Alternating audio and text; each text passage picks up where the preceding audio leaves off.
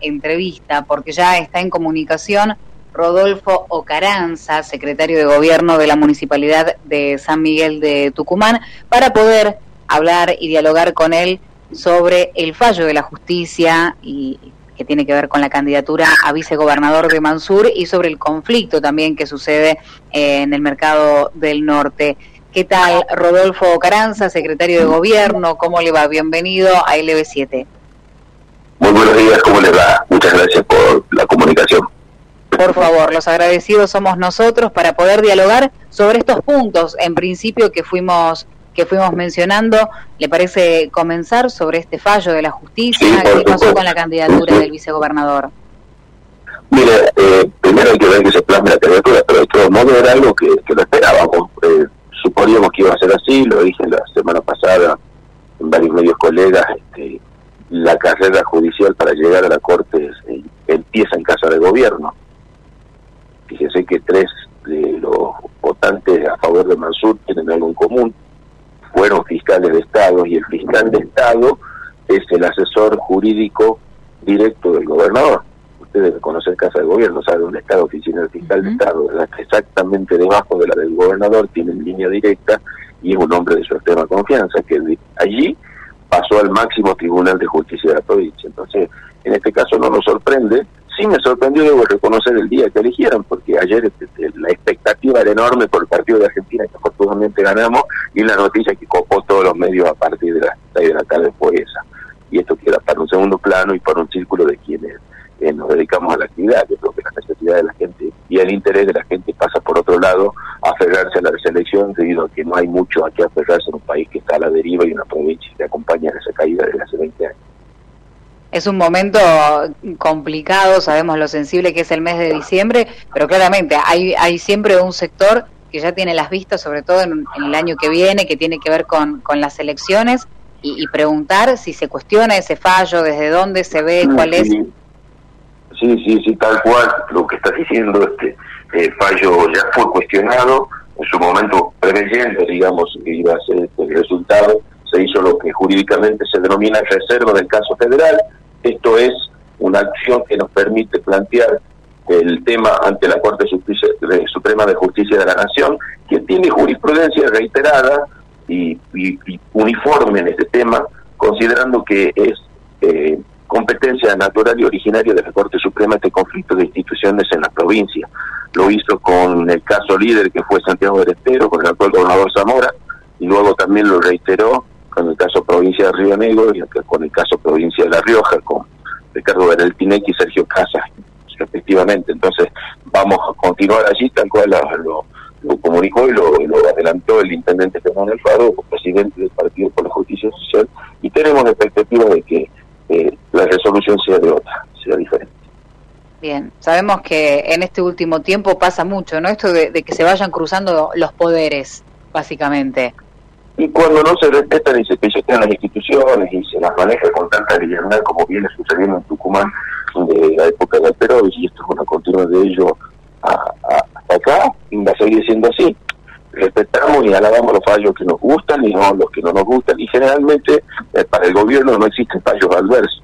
Pasó lo mismo con la, desnaturalización de la constitución de la provincia de Tucumán en cuanto a la fecha de las elecciones que establece la misma, como de un plumazo la Corte borró eh, esta, esta limitación al poder que había tenido el constituyente en 2006, y hoy por hoy la constitución de Tucumán parece una frazada atacada por las polillas, ¿no? Está llena de agujeros, con tantos fallos que, que han decretado inconstitucionalidad de sus artículos en general en consonancia con los pedidos del gobierno, eh, estamos en una situación de pésima calidad institucional en Tucumán.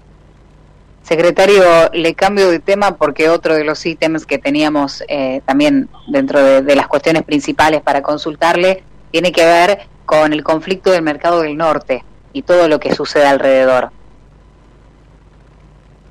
Sí, bueno, lo del mercado del norte, en realidad tenemos que circunscribir los dos asuntos. Un tema es el cuidado que se está teniendo con un edificio que es patrimonio eh, arquitectónico histórico de nuestra ciudad y de la provincia, en el cual se están siguiendo los pasos eh, pertinentes, ¿no? En este sentido, estamos muy acostumbrados a trabajar de ese modo, lo hemos hecho y nadie tiene que olvidar que la única organización e institución que colaboró con las refacciones en el Templo de San Francisco, que es uno de los más importantes de la provincia, que está en la esquina de la Plaza de Independencia, fue la municipalidad bajo la dirección control y el acuerdo con, la Comisión de Patrimonio.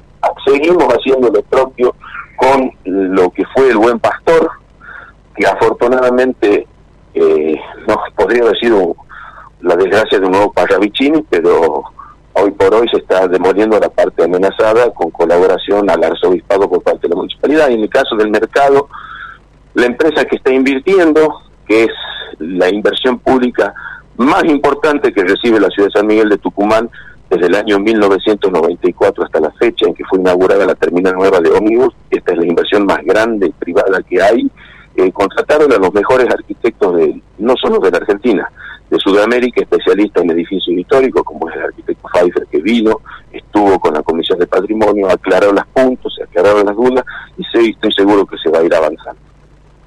Bien, estamos hablando porque hay, hay números, mm, números, nombres, en realidad, porque la licitación fue ganada, es así, por Paseo del Norte. La licitación fue ganada por una empresa especializada en, este tipo de emprendimientos de primer nivel en Argentina. Tienen antecedentes en la provincia de Córdoba y en la, provincia, en la ciudad autónoma de Buenos Aires de inversiones multimillonarias. Estas inversiones van a levantar no solo el mercado y van a dejarlo con el esplendor que supo tener cuando hace 84 años se lo construyó, sino que además tiene un efecto para todos los comercios alrededor.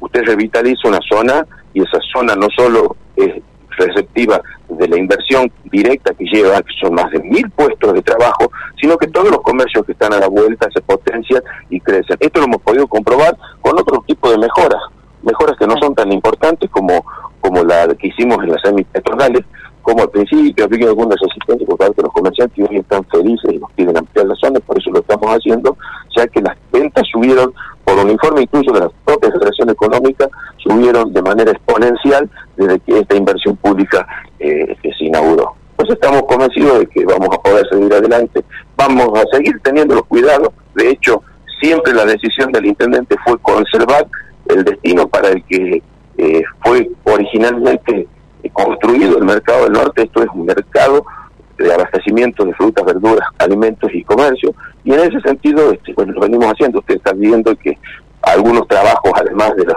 preventivos, hubo el borde del colapso y de que sucedió una desgracia, que se llevaron a cabo, se respeta absolutamente la estructura, la fachada, el concepto de ese edificio.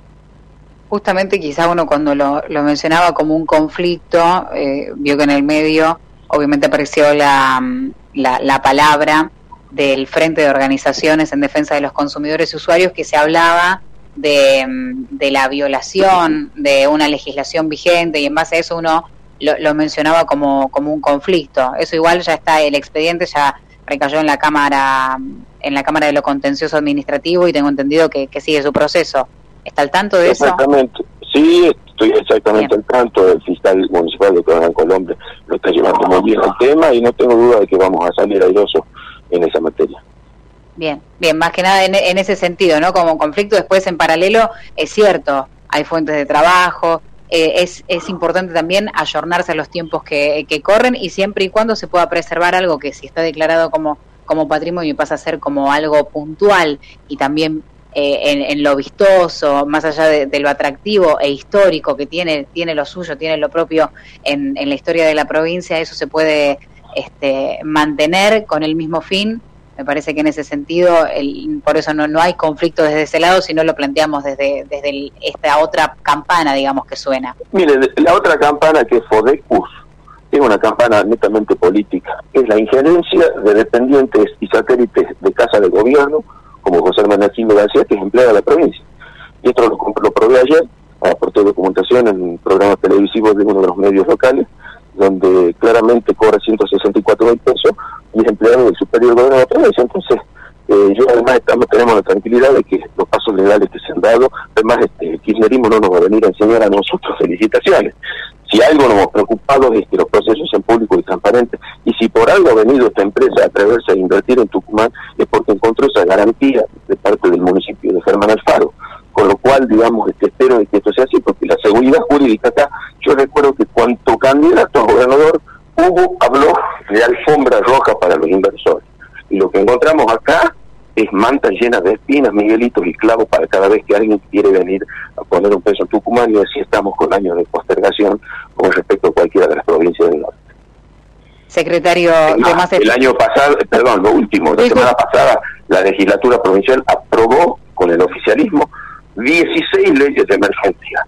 La postergación de 16 leyes de emergencia. Ustedes saben que son las leyes de emergencia, son las leyes que permiten burlar el proceso licitatorio y contratar directamente las obras que se están gestionando. Entonces, por favor, basta de tanta hipocresía, nos pongamos las pilas y trabajemos por Tucumán. Seguramente no va a faltar oportunidad a medida que vaya avanzando, bueno, distintas cuestiones, ¿no? Hoy lo molestábamos por estos dos temas.